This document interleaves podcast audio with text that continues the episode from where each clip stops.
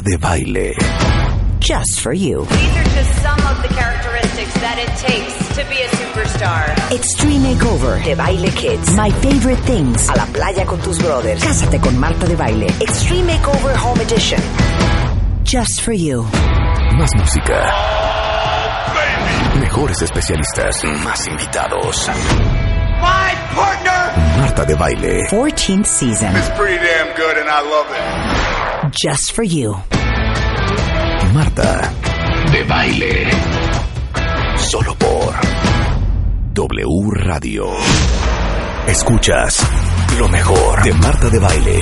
Solo por W Radio. Les digo una cosa.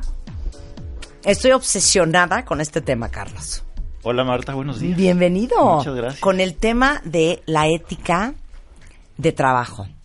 No es la ética en el trabajo, es la ética del trabajo. Del trabajo, ok. Y en el trabajo también, Sí. en las dos. Porque les digo una cosa, cuentavientes, hablamos muchísimo, hablamos muchísimo de temas de carrera. En Revista MOA tenemos toda una sección que se llama Sube Godines Sube. Eh, traemos aquí al tiburón de baile, hablamos de emprendedurismo, hablamos de liderazgo, hablamos de soft skills.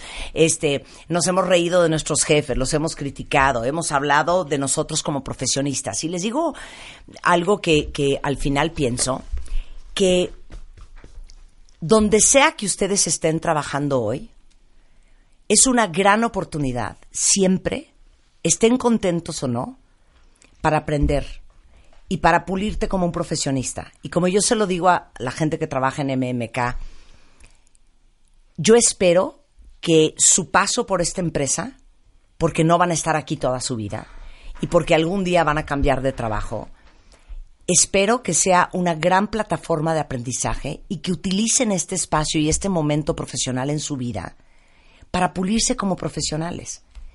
Esto es para ustedes, es su carrera. Un sentido de eh, responsabilidad y de compromiso y de accountability y de hacer las cosas mejor y de subir tu propia barra es, es para la empresa, pero por- sobre todas las cosas es para ti. Es para ti la mayor parte del tiempo, Marta. Es tu sello personal. O sea, es con lo que te vas a ir de la empresa y con lo que vas a llegar a tu nueva empresa en algún momento y vas a decir, esta es mi carta de presentación, yo soy Marta, yo, yo soy Carlos, yo soy Claro. Rebeca y Claro. Esto me distingue de la competencia. No, no, o sea, no es, un, no es un tema de qué me va a dar la empresa, es cómo yo voy a participar en la empresa, qué es lo que voy a aprender y cómo, cómo voy a aportar realmente a la empresa. Exacto, exacto. Y les digo una cosa, el, el ser chismoso, el estar mentando madres, el ser grillero en tu empresa, el no hacer tu mejor esfuerzo porque nadie se va a dar cuenta, el echarle la culpa a alguien más, el perder el tiempo, el este no empujarte y tener como un reloj y medidor interno de que aunque te digan gracias Rebeca, gracias por el reporte y lo y no te digan nada, tú sepas en tu corazón que puedes hacerlo mejor y lo vuelvas a repetir porque esto es para ti. Entonces, Carlos García Jiménez es especialista en ética y algo que se llama compliance. Eh, Compliance Council para las Américas en T Connectivity es responsable de impulsar una cultura ética y de cumplimiento en toda la región de las Américas. Maestro en Derecho Corporativo por la Universidad Panamericana. Tiene una certificación en ética y cumplimiento por la Escuela de Negocios en Fontainebleau, en Francia. Y bueno, vamos a empezar a preguntarles quién de ustedes siente que hace lo correcto en su trabajo, aún cuando nadie los está viendo.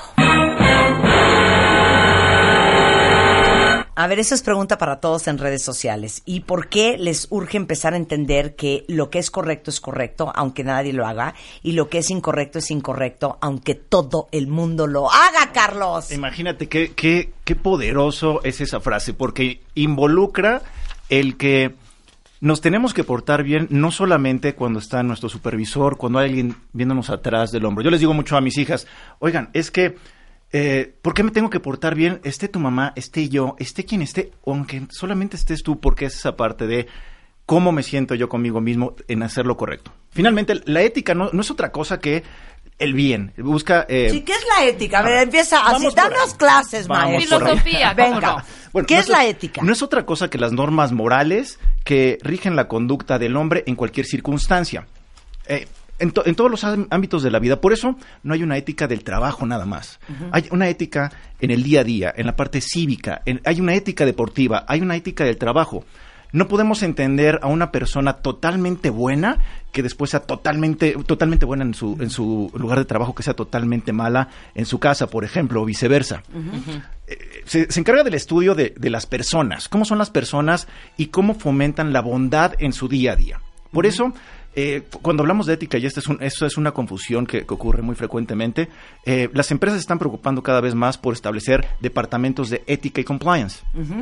Si se fijan, no es únicamente el compliance. No, es que, es que Rebeca no sabe lo que es compliance, La Carlos. política es Explícale. una compañía, yo sí sé Explícale que qué es es compliance. la traducción, eh, que como se, ha, como se ha venido manejando, es cumplimiento como tal. y, y es una, un- un- una, una definición que queda muy corta, queda muy chata. ¿Por qué? Porque cuando hablas de cumplimiento es únicamente la norma. ¿Sí? Lo que, me- lo que está establecido, estoy cumpliendo con eso que me A ver, dame, dame ejemplos de un compliance en una compañía. ¿Qué Un- es compliance? Todo compliance. lo que qué. A ver, dame la Mira, lista. para que una compañía se pueda decir que tiene un, un programa de compliance, debe tener en principio, y, y es la base de todo, un código de conducta. Un código de conducta, ¿por qué? Porque usualmente lo que ocurre en las compañías, sobre todo las que son familiares, eh, y en algunas compañías que son grandes, parece increíble, pero es así, no tiene un código de conducta que establezca cuál es la visión de, de los managers, de los supervisores, de los dueños de la empresa respecto de lo que es ético y de lo que está permitido y de lo que no está permitido.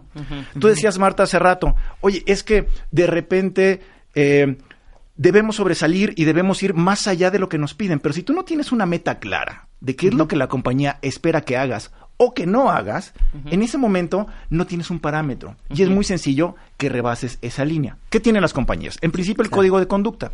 Y un código de conducta... De cómo ir vestido. No necesariamente, O- puede, puede ¿qué es un código de conducta? Un código de conducta, fíjate cómo la ética regula las conductas buscando que sean buenas. El código de conducta usualmente lo que busca es cómo es esa interacción hacia adentro y hacia afuera de la empresa. Hacia adentro de la empresa sí puede incluir, y he visto algunos códigos de conducta que incluyen temas de códigos de, de vestimenta. No pueden usarse minifaldas, no pueden usarse ropa con agujeros, porque finalmente tú eres la imagen del cliente, no nada más eres Carlos García. También eres la primera persona que va a ver a nuestro cliente cuando tú entres, entonces la impresión que se va a llevar no es lo más favorable. Claro. Pero esencialmente los códigos de conducta también tocan temas bien importantes, desde cómo es la interacción, eh, hablabas hace rato, eh, el ser chismoso, el... el, el, em, El cancercito de la oficina, el amarranavajas. Se va expandiendo. El grillo. Y entonces te- te- el código de conducta te dice, mira, nosotros buscamos un ambiente libre de ese tipo de situaciones. Sí. No va a especificar cuáles son todas esas situaciones porque va a haber tantas Sí, situaciones claro, como claro. personas. Sí. Pero sí te va a marcar una guía diciéndote, mira, este tipo de conductas son las que no queremos y más bien buscamos un ambiente positivo. Los códigos de conducta usualmente van hacia lo positivo, no hacia Claro. lo negativo. Claro. Y tocan cuestiones, te digo, eh, relación con clientes, eh, relación entre las personas, eh, incluso pueden hablar temas de acoso, por ejemplo, laboral, Claro. temas de acoso sexual, temas que van, por ejemplo, empleo de menores de edad, ¿no? Son estos lineamientos que se van a aplicar en toda la compañía de forma general. Ah, por ejemplo, a ver, perdón que te interrumpa, pero parte del compliance podría ser, o sea, aquí no queremos relaciones amorosas entre empleados. Por ejemplo, eso es parte del compliance. Eso es parte de, de ese ambiente de trabajo. Y- Exacto. Y, usualmente lo que busca es evitar un conflicto de interés. ¿Por qué Claro. a las empresas no les gusta ese, ese conflicto de interés? Porque usualmente todas las empresas hacen una, eh, una evaluación de su personal cada seis meses, cada, cada, cada año. Dicen, eh, oye, ¿cómo tus objetivos que te marcaron al, al principio de año, cómo van a, cómo los alcanzaste o no los alcanzaste al final del año? Sí. Eh, imagínate que yo tuviera a mi esposa reportando en línea directa conmigo eh, en la empresa. Yo creo que las compañías no están en contra del amor, ni mucho menos, ni de Claro. las relaciones amorosas. El conflicto se da cuando esta persona, ese juicio puede eh, ser influenciado por esa relación. Entonces, Claro. Ya quiero ver que yo le ponga un- un- una calificación mala a mi esposa como empleada, pues llegando a la casa, evidentemente me las voy a ver con él. Claro, ¿no? Entonces, exactamente. eh, lo, lo que busca los conflictos de intereses o saber si existe un conflicto de interés es que la compañía sepa de esa relación y que nosotros podamos decidir en cualquier momento Claro. si la permitimos o no. Claro. Normalmente lo que pasa, Carlos, es que, si o no cuentavientes, las grandes compañías, los grandes consorcios, las grandes transnacionales o nacionales, pero son compañías muy grandes, son las que tienen compliance. Pero normalmente, Sí. en donde más compliance debería de haber, que son en las chiquitas, que es un merequeteque y es Sodoma y Gomorra, Sí. no hay compliance. Pero esa es una percepción, No. fíjate, es bien interesante porque, bueno, la, la compañía actual, NT Connectivity, actualmente eh, somos 75 mil empleados a nivel mundial. ¿Qué? Sí. No, bueno, es que si no hay compliance y governance, está cañón. Pero espérate, ¿sabes cuántos empleados somos dedicados exclusivamente a compliance? Dos. 10. ¿Por qué? Porque justamente, y y esa es otra diferencia entre el compliance y, y la ética. Nosotros no estamos buscando ser el policía de nadie. Por eso no necesariamente tienes que ser una gran empresa para tener un programa de compliance. Compliance simplemente, como dueño de una empresa puede ser, hazme un código de conducta, dime qué esperas como dueño de la empresa. Piénsalo nada más, Rebe, desde la perspectiva de que el dueño de la empresa de repente le pasa algo. El dueño de la empresa es la cabeza, no ha transmitido este conocimiento, su expectativa a ningún empleado. Si esta persona se enferma o un día no está, el resto de la organización no sabe para Claro. dónde moverse. La importancia del código de conducta no necesita ser un código de conducta tan producido, sino tener estos lineamientos claramente de lo que Claro. se puede y lo que Claro. no se puede. A ver, yo quiero pre- a preguntarle a todos ustedes, cuentavientes, ¿quién conoce cuál es el compliance de la oficina en donde trabajan? O cuáles son las normas, como lo quieran llamar, y que todo el mundo en su oficina se brinca. Quiero saber, a ver, a ver, den- denme ejemplos, cuentavientes. Ahora, Ajá. ahí les va el examen que les va a hacer Carlos. ¿Están listos? Saquen papel y pluma, cuentavientes. No solo les va a hacer un examen, sino junto con el examen va una clase. Características de una persona con un fuerte sentido de ética en el trabajo. Y aquí vamos a hablar de la definición de integridad. No, vamos a empezar por ahí. Esa es la primera. A ver. Integridad. Repito, integridad. I-N-T-E-G-R-I-D-A-D. Integridad. Y, y- y me voy a ir a la Real Academia de la Lengua Española para, no, para no errarle. Cualidad o virtud atribuidas a una persona que influyen en que sea apreciada y considerada. La integridad personal puede referirse a un individuo educado, honesto, que tiene control emocional, que tiene rep- respeto por sí mismo, En control emocional se me van bajando varios, ¿eh? Ajá. apropiado, Sí. que tiene respeto por los demás, responsable, disciplinado, directo, puntual, ahí bajamos unos cuantos también, Sí, ahí se bajan varios. leal y que tiene firmeza en sus acciones, por lo tanto es, y en tres palabras, atento, correcto e intachable. Tráscatelas. No, ¿sabes qué? Vuelve a leer los adjetivos, me vale. Otra vez. Todo, todo la lista. Toda la lista de adjetivos. Integridad. ¿Quién de ustedes es dos puntos? Educado, honesto, que tiene control emocional, que tiene respeto por sí mismo, apropiado, que tiene respeto por los demás, responsable, disciplinado, directo, puntual, leal y que tiene firmeza en sus acciones. En tres palabras, atento, correcto e intachable. Ahí está. Bueno, si le pusieron palomita a unas y tachecito a otras, No son ya se dieron cuenta, no, ya se dieron cuenta en lo que tienen que chambear. A lo mejor es puntualidad, a lo mejor es de los que lloran cada vez que los regañan en el trabajo, entonces la parte de control emocional eh, me la tachan. Quizás sí es firme en sus acciones, pero no tan leal. ¿no? Exacto, exacto. Puede ser que no seas puntual, puede ser que no seas directo, que seas inapropiado. O muy puntual, pero cero disciplinado. Y entonces tenemos la, la regla de oro a seguir, porque definitivamente tenemos muchísimos, muchísimos adjetivos calificativos acá, ¿no? ¿Cómo, cómo, cómo me identifico o cuál es la regla que yo tengo que seguir para ver si, si estoy siendo íntegro o no? Ajá. Pues muy sencillo. Y es una regla que desde la casa nos enseñan, la escuela todo el tiempo te están machacando. Tratar a los demás como me gusta ser tratado. Esa es una primera regla. La segunda es eh, ser fiable. ¿Cuántos de nosotros podemos decir que somos fiables en el trabajo? Y es una característica que una persona con un alto sentido ético debe de tener. Ser fiable significa que si a mí se me asigna una, un trabajo, una tarea, los demás van a confiar, de ahí fiable, que eso va a se va a ejecutar. Qué fuerte. Paren, para la música. Time, time, time, time. Fiable, ¿eh? Ahí les van los ejemplos. Oye, Rebeca, ¿tú le hablas? No, no, claro, yo cuento con eso, cuenta con eso. Yo lo- Día siguiente. ¿Qué pasó? Oye, es que no, ¿sabes qué?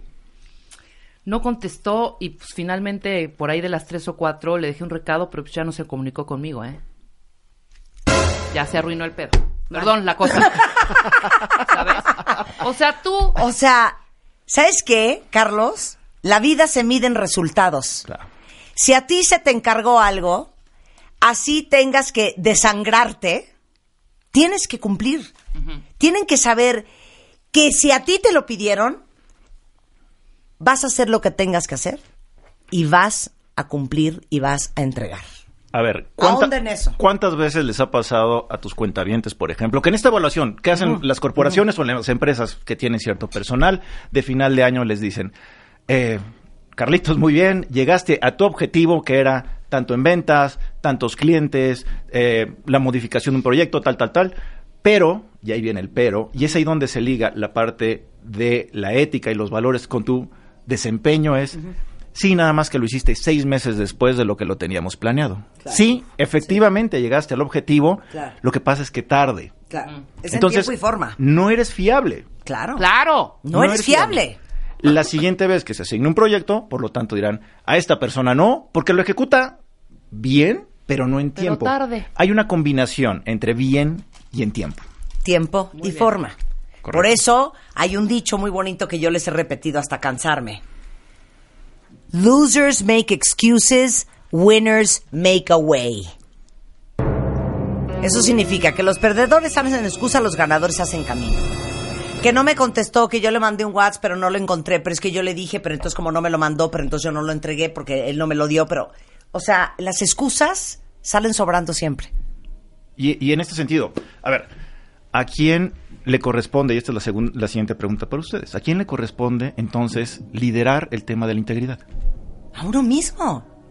¿Y en una corporación? Compliance. Por, por eso nosotros nos cargan la mano, todo es culpa de compliance. A ver. Veámoslo desde la perspectiva primero de la empresa. Los líderes, los gerentes, el dueño es el responsable de liderar el tema de la integridad. ¿Por qué? Porque no puede haber una disonancia o no puede ser distinta la letra que la música. No te puedo decir por un lado, sé íntegro, sé fiable, eh, no hagas tal cosa y por el otro lado, yo como líder estar haciendo todo lo contrario. Es que fíjate que aquí dice una cuenta viente que qué hace ella cuando ella quiere ser íntegra Y su Sí. jefe no. y su jefe le pide que rompa las reglas, que no importa, que siempre se ha hecho así. Que, que eso es lo, lo usual. Y, Claro. fíjate que es más común de lo, de lo que, de lo que pareciera. Ajá. Ah, Hay una, hay una, este, un refrán, eh, o, o un dicho, mejor un- una leyenda que viene de Sally eh, Krawcheck.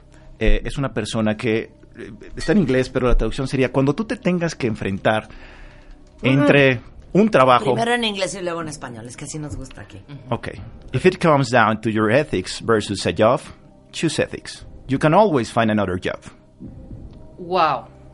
Ahora dilo en español. Libro en español. Si llega el momento para ti de decidir entre tu ética o tu reputación, que eso viene pegado, tu ética y la reputación es una sola cosa, y tu trabajo, porque el trabajo te está pidiendo que hagas algo que no es ético, ve siempre por tu reputación, ve siempre por tu ética, porque po- al final del día vas a poder encontrar otro trabajo.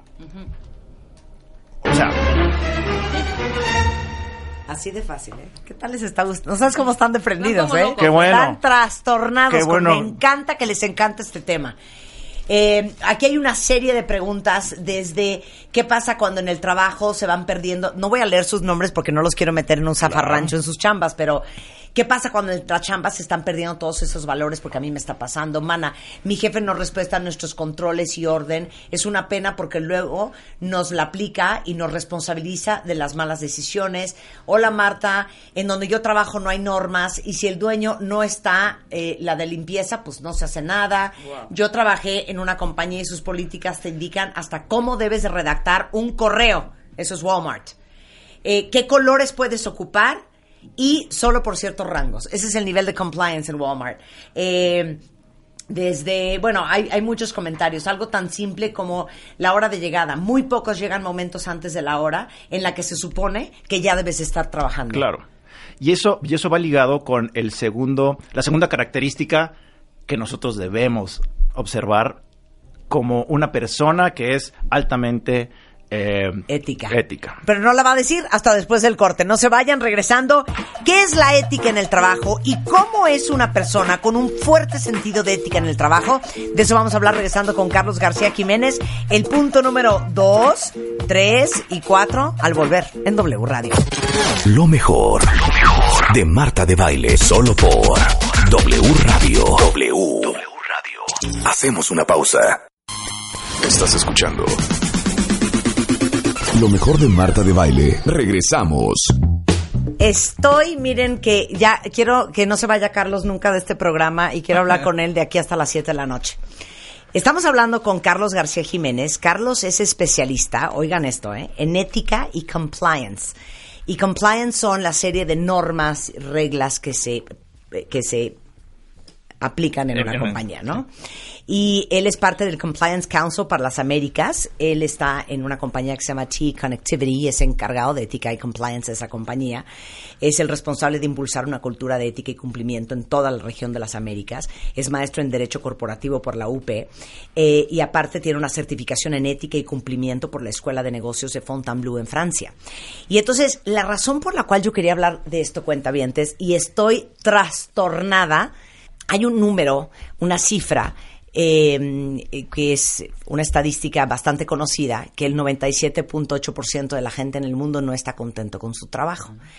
Pero indistintamente de dónde estén chambeando ustedes, si es una transnacional, si es una compañía más chiquita, si es una compañía familiar, si son 10, si son 20 o si son 18 mil, al final, nuestro paso por las empresas, nuestro paso por diferentes puestos, lejos de ser solamente el cumplimiento de nuestras labores y responsabilidades, es una gran oportunidad, cuentavientes, para que todos nos pulamos como profesionistas. Porque al final la compañía en donde están hoy, muy probablemente no sea la compañía en donde van a estar mañana.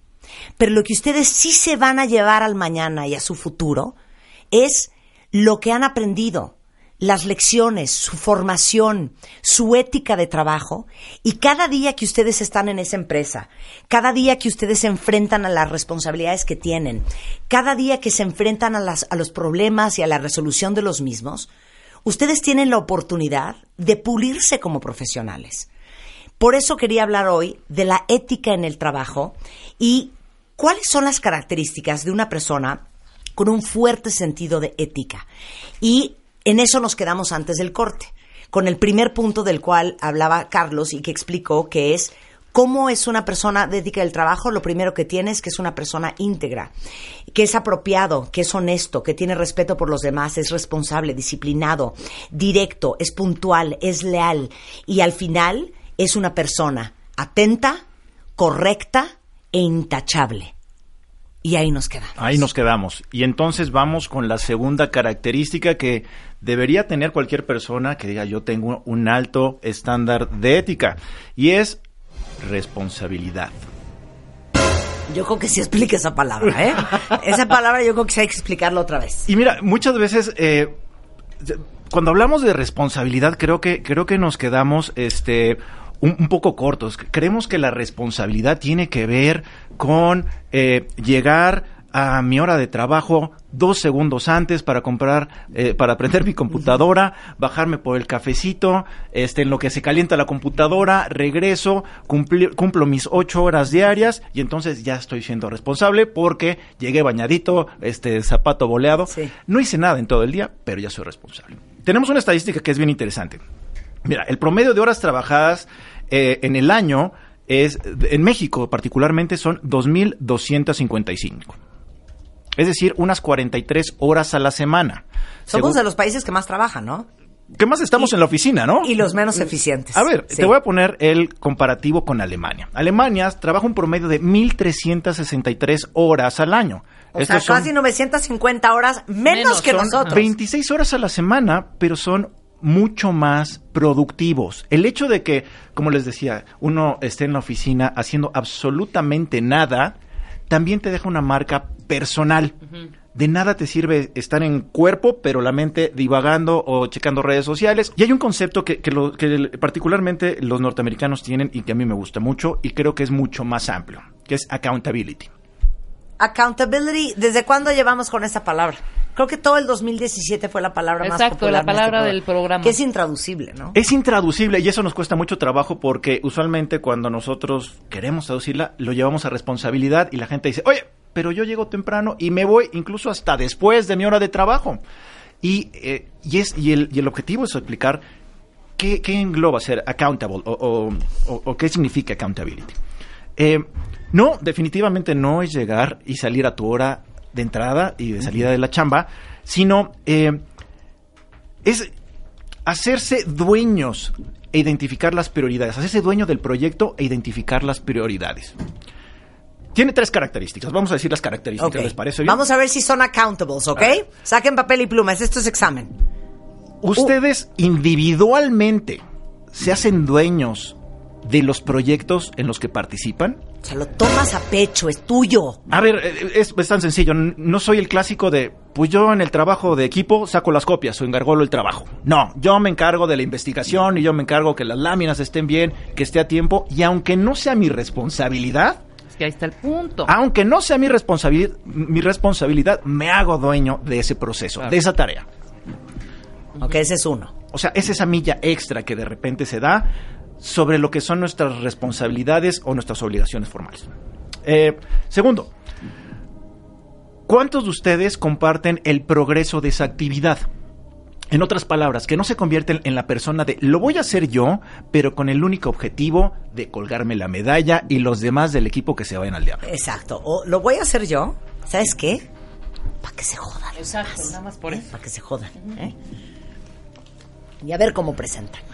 Y conocen el contenido. Y, eh, y el tercero es la identificación de prioridades, porque una idea o una ejecución sin plan es un desbarajuste. Es algo que no tiene control. Tenemos que identificar cuáles son las prioridades del proyecto, hacerlas nuestras, tomar como propios los procesos, compartir los resultados. Y una parte también importante de la accountability es tomar también los fracasos. Muchas veces la gente está ansiosa eh, por demostrar que son capaces, que son dueños del proceso, que tienen las prioridades, pero no están dispuestas a pagar el precio de que el proyecto no haya salido como a ellos les hubiera gustado. ¿Qué pasa? Se aprende muchas veces más de esos errores y de esa experiencia que de algo que es exitoso a la primera vez. Una persona íntegra también es reconocida por compartir el éxito y saber apechugar en la parte de los fracasos. Exacto. ¿no? Eh, y tres factores, tres factores para identificarlo entonces. Una persona que es eh, responsable, que es accountable, ¿cómo los vamos a, a identificar? Y esta me gusta, este, para hacerlo mucho más sencillo, mucho más, más didáctico, identificarlo con el RCP. ¿Saben lo que es el RCP? Reanimación cardiopulmonar. Exacto, exacto. Sí. Imagínate que tu proyecto necesita RCP. Necesita responsabilidad. Sí. ¿Cómo se demuestra esto? Pues con puntualidad. Con eh, cuestiones administrativas cumplidas. El día a día, lo que sí, es mi obligación, lo estoy cumpliendo. Esa es la R. La C, para reanimar tu proyecto, para revivir tu proyecto necesitas compromiso. Eh, en entregar el mejor resultado de, de tu trabajo, no solamente lo que se necesita para salir del paso. Claro. O sea, necesitas ese compromiso de dar esa milla extra de, aunque no sea mi eh, responsabilidad, y lo entrecomillo en el aire, mi responsabilidad, yo voy más allá de. Y finalmente, eh, pues la P de, para revivir tu proyecto es proactividad. Eh, no es suficiente con ser un buen ejecutor de los proyectos. No es suficiente con cumplir tus obligaciones que están en el papel. Sí, no es suficiente seguir instrucciones. Instrucciones. Lo que estás buscando, o lo que la gente que te va a contratar, o el que va a buscar a tu empresa, lo que está buscando es que le des soluciones, no que les des problemas. Claro. Y que le traigas, si le traes el problema, yo tenía una, un, un jefe que me decía, tráeme el problema, pero tráeme la solución, y de preferencia dos o tres. Claro. ¿No? Entonces, esa proactividad es no esperar o no estar reaccionando a la situación. Entonces, por eso, de forma muy, eh, muy didáctica, tú quieres eh, identificar este RCP para tu proyecto son responsabilidad, compromiso y proactividad. Ok. Voy a abrir un corchete infernal, cuentavientes. Y como este hombre ha estudiado fuera y este hombre se ha dedicado a ética y compliance muchos años de su vida, seguramente conoce esto muy bien y se los va a poder explicar espectacular. Fíjense bien lo que les voy a contar. Hace muchos años, un asistente que yo tuve me robó un millón y medio de pesos. Me lo aceptó. Me firmó los pagarés. Acto seguido, me demandó laboralmente. Porque es muy fácil demandar laboralmente un patrón. Y lo peor de todo es que si te llamas Marta de baile y estás en los medios, todavía más fuerte la demanda, ¿no? Y, para, y cada vez que cuento esta historia, todo el mundo abre los ojos pl- como plato de es increíble que te haya, dem- te haya robado un millón y medio de pesos y encima te haya demandado laboralmente porque la despediste. Por ratera, ¿no? El mundo laboral en México es sumamente paternalista, para mi gusto. Las leyes en México, que están totalmente enfocadas a protegernos a los trabajadores, hacen que nos volvamos profesionalmente muy infantiles y muy poco accountables y responsables de la parte que nos toca a nosotros. ¿Por qué? Porque es muy fácil para cualquier trabajador demandar un patrón y porque las probabilidades de que gane son altas, a menos de que tu patrón tenga un abogado y, que sea una bala, ¿no?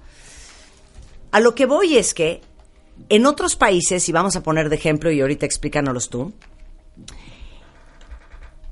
no es así. Hoy en México tú puedes hacer tu trabajo mal, tú puedes ser un mal empleado, tú puedes llegar tarde, tú puedes echar la flojera, tú puedes ser poco ético, tú puedes ser chismoso, tú puedes ser una célula de cáncer en la compañía. Y si esa compañía te corre, te tiene que pagar. La liquidación, los días trabajados, las vacaciones, el aguinaldo, bla, bla, bla, bla, bla, bla. Entonces, ¿dónde está la maldita lección?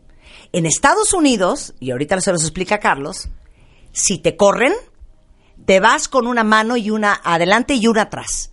Y no te van a dar un peso, porque significa que si te corrieron, es que porque probablemente no sirves. Y si no sirves para tu chamba, ¿por qué te voy a pagar por no haber hecho tu trabajo? Todo eso. A ver. y- Explica. a ver, y bueno. ¿O estoy mal? No, no, a ver, lo que pasa es que creo que debemos hacer una distinción entre la parte legal y la parte de ética y compliance. Efectivamente, en Estados Unidos las leyes laborales no son... eh, no, no son tan protectoras con, con el trabajador. Te dan un aviso de dos semanas o tú das un aviso de dos semanas y perfectamente puedes terminar a una persona eh, sin una causa justificada. Sí. ¿No? Y eh, no tiene derecho al 20 días por año, las indemnizaciones de ley, partes proporcionales, todo eso que en México sí ocurre. En México, la ley laboral, pensemos cuándo fue escrita la ley laboral en México y bajo el contexto de que se explotaba al trabajador. Sí. ¿De acuerdo? Estábamos hablando de las empresas enequeras, las mineras, en de aquella época, que donde había realmente una situación de esclavitud. Eso no se está ajustando con la realidad actual de nuestro país, donde realmente, y, y he conocido este, gente que le dicen, eh, un poco en tono de broma, los, los matadores, porque viven de las corridas, viven de empresa en empresa, demandando y ganando, y, y son los matadores, Claro. y van de corrida en corrida. desde el punto de vista de la empresa, o, o desde el punto de vista, déjame primero llevarlo a la empresa. Desde el punto de vista de la empresa, lo que procuras es justamente ser proactivo.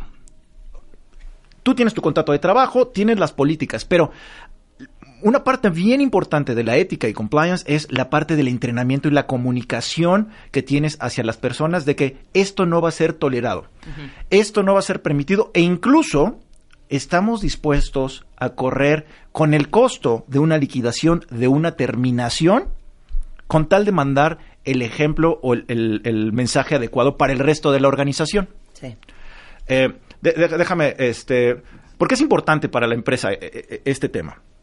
Y te refiero a un ejemplo muy, muy, este, muy sencillo de un, de un caso que hubo en la Universidad de Stanford en, en el 69. Básicamente el experimento consistió en tener dos coches igualitos. Mismo auto, mismo color, mismo modelo, mismo año, y uno fue colocado en Palo Alto, California, y el otro fue colocado en el Bronx. Ambos coches con los seguros abiertos, y a ver qué pasaba. El coche que estaba en el Bronx fue, eh, empezaron a robarse las llantas, le rompieron los cristales, en cuestión de horas, el coche fue totalmente desvalijado y lo, que, lo poco que servía o lo que no se pudieron llevar, el coche quedó destruido. El coche de Palo Alto, eh, en un principio no pasó nada.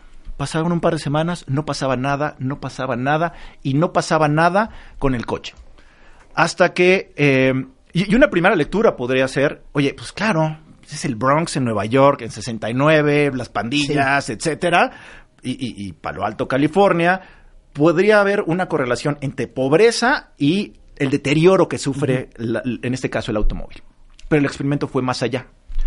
Eh, el coche que estaba, el auto que estaba eh, después en Palo Alto, eh, uno de los investigadores rompió una de las ventanas. Por eso se le conoce como el experimento de las ventanas. Rompió una de las ventanas del automóvil. Y curiosamente, ese mismo auto que no había sufrido ningún tipo de daño en Palo Alto, después de romper la ventana, empezó a sufrir deterioro y empezó a ser vandalizado y empezó a sufrir los mismos efectos que el automóvil que estaba en, eh, en el Bronx. ¿Cuál es la explicación que, en este estudio, eh, a cuál, qué conclusión llegaron? Que no se trata de un tema de pobreza, se trata de un tema de ética y de cómo las personas, si perciben que no hay una consecuencia por una acción, va deteriorando el ambiente de todos los demás. Si yo veo que hay una ventana rota y no pasa nada, y si me robo un tapón y no pasa nada, y si empiezo a vandalizar el auto y no pasa nada, entonces eso genera que la sociedad como tal Tenga en- permiso. entra en la misma dinámica. Se va reduciendo el estándar. ¿Qué ocurre? Eh, Giuliani, ¿se acuerdan de este, de Sí, este claro. eh, em, Rudolph Giuliani, alcalde de Nueva alcalde York. de Nueva York? Él aplicó una política que era tolerancia cero. Tolerancia cero significaba que si a ti te veían vandalizando el metro de Nueva York, los parques de Nueva York, automáticamente tenías una sanción y una sanción muy fuerte. Vamos a poner esto o traspolar esto a la empresa. Ocurre exactamente lo mismo. Si tú no tienes una tolerancia cero a ese tipo de situaciones, lo que va a ocurrir es que esa, los demás van a empezar a percibir como una tolerancia al dolor. Van a decir, oye, pues no dolió, no dolió que esto ocurriera. Y te lo voy a poner tan sencillo como esto. El eterno, este, la eterna pelea de los refrigeradores compartidos en las oficinas. ¿Quién se robó mi topper? ¿Quién se robó la comida? ¿Quién se robó mi termo? Y, y parece algo chusco, pero va, va escalando. De repente dicen, oye, pues si alguien se robó mi comida, entonces yo me voy a robar la comida de alguien más, que creo que el que me lo robó. Y se va haciendo una cadenita en la que cada quien se va justificando para actuar de esa forma. A su nivel, se está vandalizando la compañía, a menos, y regresando a tu punto, que tú pongas un alto, que tú digas, hasta aquí. Esta simple acción lo que va a permitir es que la gente diga, ¿sabes qué? La próxima vez que alguien pretenda hacer un tipo de conducta que no sea apropiada o algún delito, vas a ver que hay una, una consecuencia. Pero eso aplica en... Ricky llegó tarde Sí. y no pasó nada. Sí. Claro. siguiente semana volvió a llegar tarde. Y no, le pasó dice nada. Claro, pues yo también. Y yo ¿por qué aquí no? hasta las 12 de la noche haciendo el, el- eh, puliéndome para hacer el PowerPoint para la presentación de mañana. Güey, o sea, voy a hacer lo que pueda. ¿Te acuerdas que te dije que y así? Sí. claro, se va descomponiendo toda la cultura organizacional. ¿Te acuerdas que te dije que debe ser eh, match la letra con la música? Yo no puedo tener una eh, política estricta de horario. Aquí se entra a las 8, llueve, trueno, relampagué.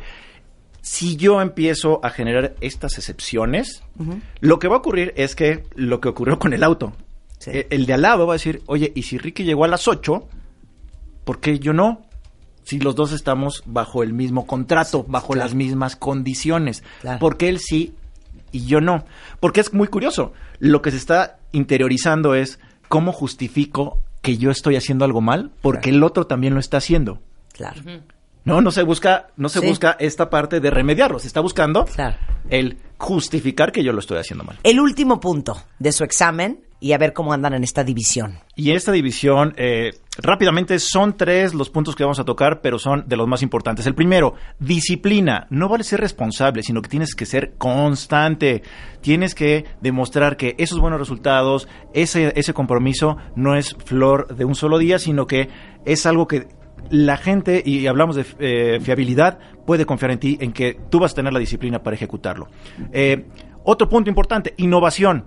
Eh, sí ejecutas, sí eres proactivo, pero también debes estar buscando nuevas formas de hacer las cosas, nuevas soluciones a problemas que ya eh, se habían planteado. Y finalmente, y una de las más importantes es trabajo en equipo. Eh, si no sabes trabajar en equipo, si no sabes compartir esa experiencia, esos conocimientos, si no eres capaz de transmitirlo y que los demás te reconozcan como un líder, difícilmente tu, tu marca, tu branding, tu reconocimiento va a ser como una persona altamente ética. Eres lo máximo, Carlos. Ya amigos por siempre. ¿eh? Ya es nuestro nuevo especialista en ética y compliance. De hecho, si quieren seguir la conversación con él, eh, como les digo, él es especialista en ética y compliance eh, y está en la compañía TA Connectivity, literal. La semana pasada que yo dije, yo quiero a alguien que me hable de ética, él estaba oyendo el programa y dijo, yo voy y ahí te hablo de ética. Qué increíble. Gracias, Carlos. Es arroba carlos-garcía por si alguien necesita seguir esta, este tema de ética y compliance. Muchas gracias. Muchas Un placer gracias, tenerte Marta. acá. Muchas ¿eh? gracias, Rebe. Lo mejor, lo mejor de Marta de Baile, solo por W Radio. W. W Radio. Hacemos una pausa.